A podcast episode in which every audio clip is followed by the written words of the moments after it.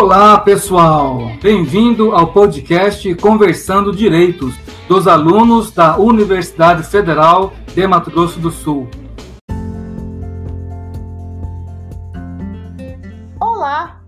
Sou Jéssica Rodrigues, acadêmica do curso de Direito pela Universidade Federal do Mato Grosso do Sul, e irei conversar com vocês sobre educação não formal, junto com a minha colega de turma da disciplina de Educação em Direitos Humanos, Elizabeth Ferreira.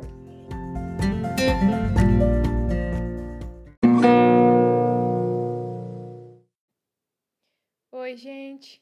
Então, como minha colega Jéssica acabou de falar, a gente vai trazer um pouco dos direitos humanos na educação não formal e esse tema né, que tem se revelado mais abrangente pelo fato de alcançar pessoas além das instituições, principalmente as instituições de ensino básico ou superior.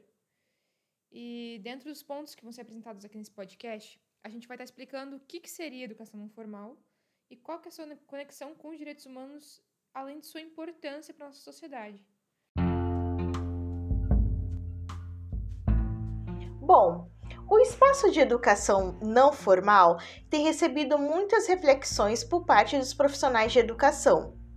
No Brasil, há uma visão muito voltada para atender a população que se encontra em estado de vulnerabilidade socioeconômica. Ademais, os processos de aprendizagem passaram a interagir espaços não formais, criando novas possibilidades de valores culturais que articulam as ações dos indivíduos não apenas na área da educação. É sabido que as relações podem ser construídas por meio de aproximações e diferenças de pensamentos e saberes que acontecem ao longo da vida e não somente restrito na sala de aula. A educação não formal, ela socializa os indivíduos, desenvolve as atitudes e comportamentos, fomenta o conhecimento sobre as relações sociais no qual esteja inserido, e esse processo possui várias dimensões, como a aprendizagem política dos direitos dos indivíduos enquanto cidadãos, a capacidade dos indivíduos para o trabalho, de debates e discussões de conteúdos para compreensão do que se passa ao redor e entre outros. Vale ressaltar que a educação não formal poderá voltar-se a qualquer faixa etária e classe social, mas tem sua ênfase na maior parte enquanto programa socioeducativo, ou seja, pode informar, provocar emoções, fomentar sonhos ou até mesmo criar e buscar políticas públicas nas quais suprem ou tentam suprir vivências e experiências enquanto indivíduo de uma sociedade democrática.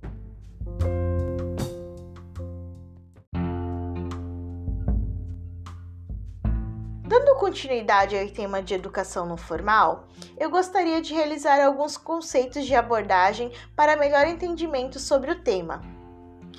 Nisso, eu vou começar a voltar um pouquinho na história. No século XVIII, estabeleceu-se uma divisão na educação é, em três áreas que conhecemos até hoje nos dias atuais. A primeira área da educação nós chamamos de educação informal recebida pelos pais, costumes, valores, morais, entre outros. A segunda parte da área da educação nós podemos chamar de educação formal. Essa recebemos nas escolas e nos centros de ensino de pesquisas. E a terceira área seria a educação não formal. Essa recebemos e desenvolvemos vivências e ações temáticas do mundo cotidiano no qual estamos inseridos e somos conhecedores.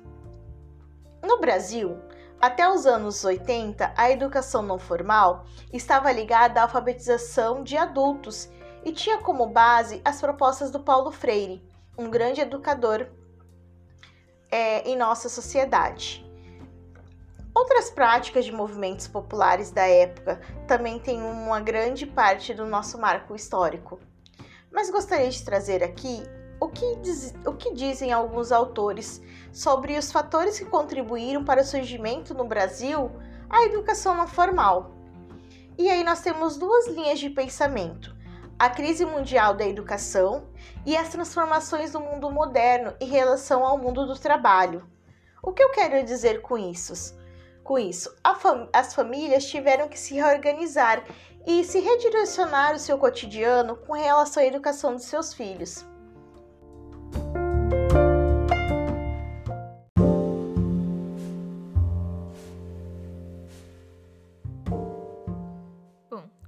Está falando sobre educação de direitos humanos, eu vou falar um pouquinho sobre o PNEDH, que é o Plano Nacional de Educação de Direitos Humanos. E esse plano, na verdade, é uma política pública que tem o intuito de consolidar uma cultura de direitos humanos em seus cinco eixos de atuação. E um dos, um dos cinco eixos seria a educação não formal. E esse plano ele foi lançado em 2003, teve sua versão final em 2006. Ele está respaldado em documentos internacionais, como o Programa Mundial de Educação de Direitos Humanos, assim como né, no seu próprio plano de ação. E agora falando sobre os objetivos do PNDH. Na educação básica, ele visa possibilitar desde a infância a formação de sujeitos de direito priorizando as populações historicamente vulnerabilizadas, uh, promovendo a troca de experiências entre crianças de diferentes etnias, imigrantes com deficiência física ou mental, fortalecendo desde cedo esse sentimento né, de convivência pacífica. Já no ensino superior, o objetivo desse plano é incluir os direitos humanos nas disciplinas, nas linhas de pesquisa, nas áreas de concentração, nos projetos acadêmicos. Mas enfim, como a gente não está focando na educação superior nem na básica, a gente vai falar mais sobre educação não formal. E nesse ponto, ele tem como objetivo encorajar o desenvolvimento de ações de educação de direitos humanos pelo poder público e a sociedade civil por meio de ações conjuntas. Agora, as ações pragmáticas do PNDH, eu posso citar que é fomentar a inclusão da temática de direitos humanos na educação não formal, nos programas de qualificação profissional na alfabetização de jovens e adultos, extensão rural, educação social comunitária e de cultura popular.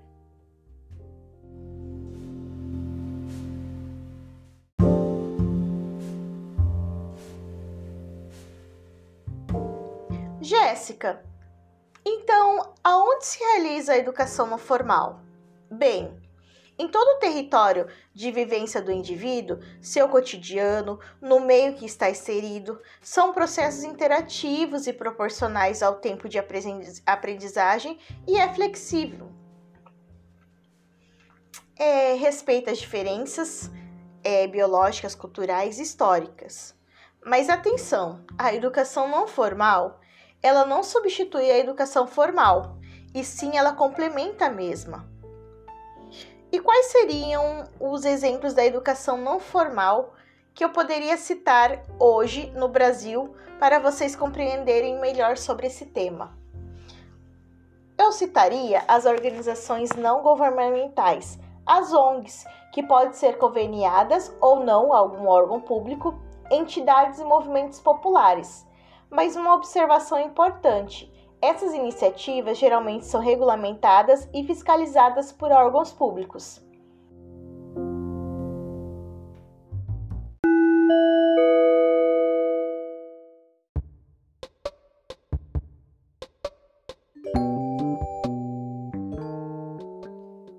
Continuando então o que minha colega Jéssica trouxe, a gente pode citar que um dos exemplos de educação não formal é o homeschooling, e que inclusive tem uma grande polêmica por trás pelo fato de haver muita divergência de opinião sobre se é algo bom ou ruim. E para quem não sabe o que é o homeschooling, ele é a educação básica domiciliar, geralmente ministrada pelos pais, ou seja, os pais dão aula para os filhos em casa e isso substitui o ensino básico nas escolas. Mas esse método atualmente no Brasil não é legalizado. E recentemente foi noticiado o caso de uma jovem brasileira que fez ali a educação básica em casa e passou em várias faculdades renomadas do Brasil. Porém, não pôde ingressar em nenhuma delas pelo fato de não ter né, tido uma educação legalizada. Inclusive, os Estados Unidos, que já tem o homeschooling ali legalizado, uh, várias universidades americanas fizeram um convite para que ela ingressasse. Então, outro, outro fato também que posso citar é de uma jurisprudência do Tribunal de Justiça do Rio Grande do Sul, que trata de um pedido de pais de uma menina de 11 anos estavam requerendo a permissão para a realização do homeschooling. O pedido foi negado por conta da decisão do STF né, quanto a essa modalidade, que no, no caso não foi legalizada ainda. Agora eu faço uma pergunta para você. Você é a favor ou contra o homeschooling? E posso até aqui citar alguns pontos daqueles que concordam, que seria principalmente ali uh, privando, né, seria uma, uma, privaria os filhos de, de, passarem por situações como bullying, abusos por parte de funcionários, uh, más influências. E alguns pontos negativos, talvez o mais forte seria a menor socialização, que de fato a criança vai acabar ficando longe dos colegas. E outros pontos seriam que os pais poderiam não estar totalmente capacitados para ensinar. E a questão da mistura do ambiente casa e escola. Então eu deixo essa pergunta aí para você refletir. Você é a favor ou contra?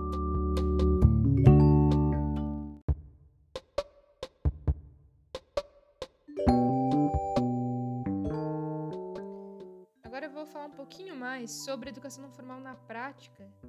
E ao lermos o PNDH, no capítulo direcionado à educação não formal, diz que movimentos sociais, entidades civis e partidos políticos praticam a educação não formal quando estimulam os grupos sociais a refletirem sobre suas próprias condições de vida, os processos históricos em que são inseridos e o papel que desempenham na sociedade contemporânea. Os movimentos sociais são ferramentas de grande importância para a propagação dos direitos humanos. E eh, exemplo disso a gente pode observar o movimento Black Lives Matter, que aqui no Brasil é Vidas Negras Importam. Um movimento que foi criado a partir do, do caso do George Floyd, homem que foi sufocado ali na rua por um policial. E a reflexão que esse movimento pode causar nas pessoas, no próprio governo dos países em que ele tem se apresentado, pode modificar com certeza atitudes diversas de pessoas que compreenderão que elas mesmas têm um papel específico na, nessa luta Inclusive, esse movimento ele fala muito sobre a questão do racismo na atualidade estrutural que ainda está impregnado na nossa sociedade. Os movimentos sociais também têm a capacidade de estimular as pessoas a trazerem suas reivindicações e reclamações ao governo, exigindo as mudanças para que os direitos sejam alcançados a todos. E, como foi citado, até mesmo os partidos políticos atuam na educação não formal, principalmente quando trazem à tona a problemática que, né, problemáticas que precisam ser mudadas e eles mesmos ali apresentam os seus projetos de mudança. Dessa forma, eles conquistam cidadão, os cidadãos, fazendo com que os mesmos reflitam né, sobre o cenário muitas vezes caótico que a gente vive e instigando a terem esperança para poder, enfim, adquirir os seus direitos civis, políticos, econômicos, sociais, culturais.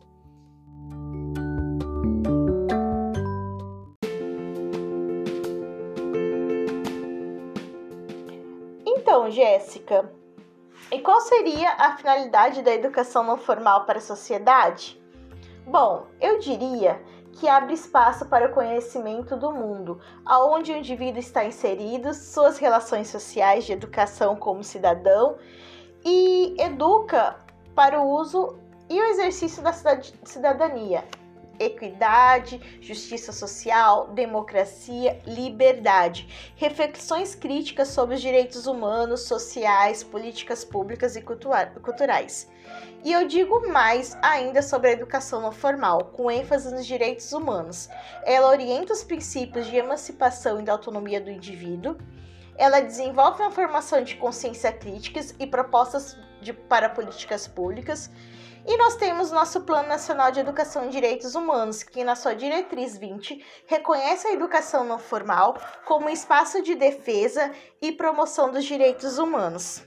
Bom, eu espero que vocês tenham gostado e irei passar a palavra à minha colega Elizabeth Ferreira para suas considerações finais. Até breve, pessoal!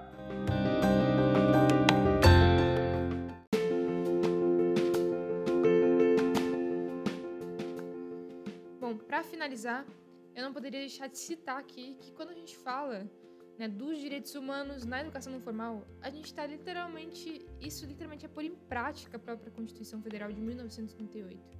E eu falo aqui principalmente do artigo 6 que diz que são direitos sociais, a educação, a saúde, a alimentação, o trabalho, a moradia, dentre outros. E se, se isso são direitos, muitos estão deixando de ter eles. Muitas pessoas não têm esses direitos. E aí que a educação não formal encontra o seu lugar de destaque, né? Porque ela vai pra rua, ela vai para fora, alcançando aqueles que não têm esses direitos. É, deixando claro, né, como a Jéssica já falou, que ela não é a principal, ela é um complemento, mas ela é essencial. E a abrangência da educação de direitos humanos ela é muito maior do que a gente pode imaginar. Por exemplo, quando alguém decide fazer um projeto de levar alimento a pessoas necessitadas e faz uma reunião semanal com essas pessoas com o intuito de promover a alfabetização, ela está colaborando com o direito à educação, que está na Constituição. Então, portanto, ela está levando a educação de direitos humanos na forma de educação não formal. Então, observe, né? são coisas simples, muito simples que a gente pode fazer e pode levar as outras pessoas né, a terem os seus direitos ali regulados, os seus direitos adquiridos. Por isso, é, finalizando esse podcast, eu te convido a mergulhar nesse mar de oportunidade começar a projetar atos simples que levam os direitos humanos até os lugares das pessoas que mais precisam. E eu posso te dizer que se tu alcançar multidões, ótimo, mas se tu alcançar somente uma pessoa, eu te digo, valeu a pena. Por isso, eu agradeço tu que escutou esse podcast até o final. E eu peço, convido você a assistir os próximos podcasts que serão lançados nesse canal, conversando direitos. E espero que você tenha adquirido aí conhecimento sobre educação não formal. Muito obrigada.